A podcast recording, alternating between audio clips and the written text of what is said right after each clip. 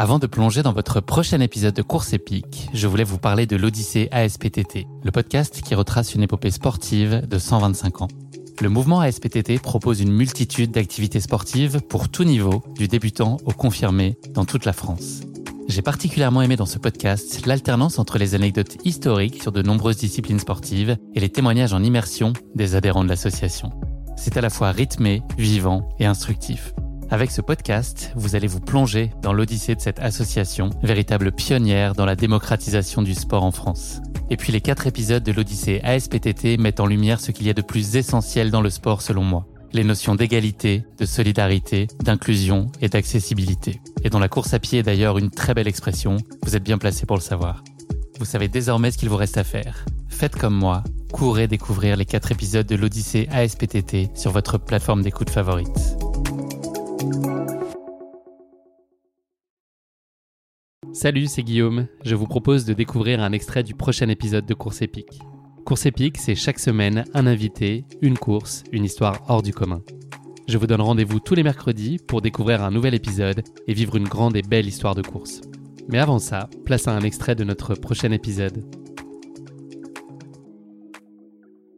Comme, euh, comme tu l'as dit tout à l'heure, c'est un parcours que je connais bien parce que c'est le parcours des 10 km de Tours. Donc je suis en confiance. Et je m'étais dit que je commencerais, euh, j'avais travaillé, on va dire, euh, de, de foulée pour pouvoir euh, passer de l'une à l'autre au besoin. Et je, je, pars avec une foulée assez légère, forcément trop vite, mais ça. Le classique. Parce que c'est un peu habituel.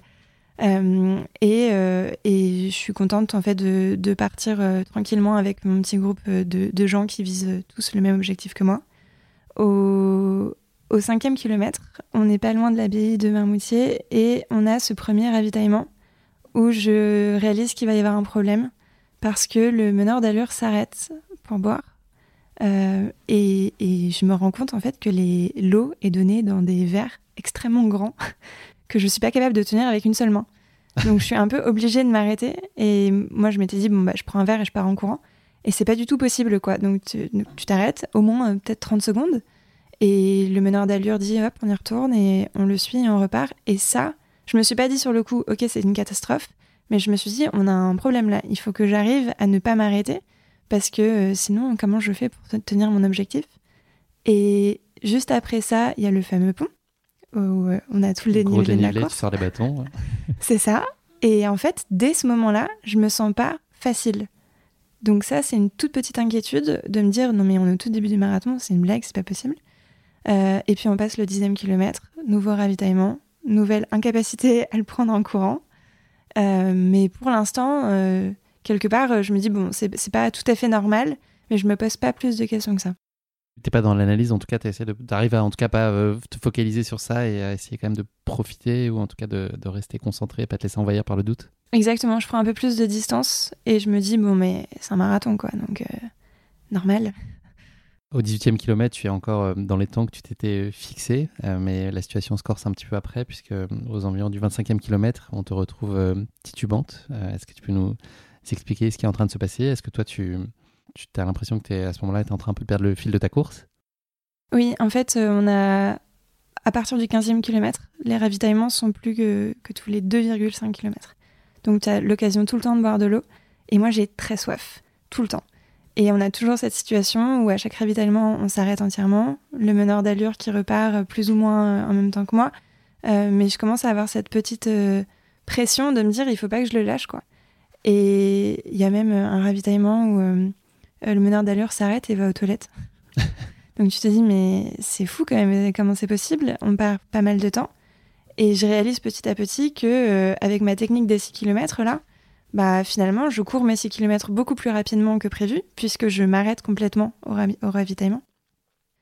Donc je me fatigue plus vite.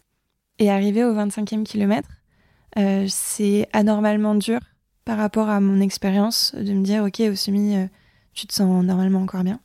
Et je vois des paillettes un peu partout. Et à partir de là, à chaque ravitaillement, j'ai euh, une demi-seconde pour me tenir droite.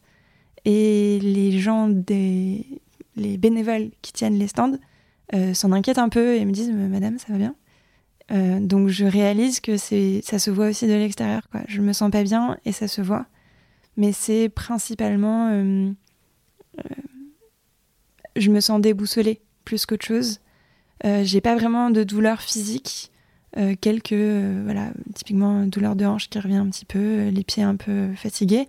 Mais c'est pas dans mon corps, c'est autre chose. Et c'est ce qui me fait peur, en fait, de pas comprendre pourquoi est-ce que ça va pas et pourquoi est-ce que c'est pas facile.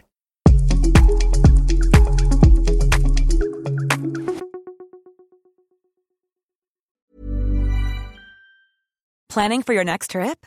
Elevate your travel style with Quince. Quince has all the jet setting essentials you'll want for your next getaway, like European linen, premium luggage options, buttery soft Italian leather bags, and so much more. And is all priced at 50 to 80% less than similar brands. Plus, Quince only works with factories that use safe and ethical manufacturing practices. Pack your bags with high-quality essentials you'll be wearing for vacations to come with Quince. Go to quince.com/pack for free shipping and 365-day returns.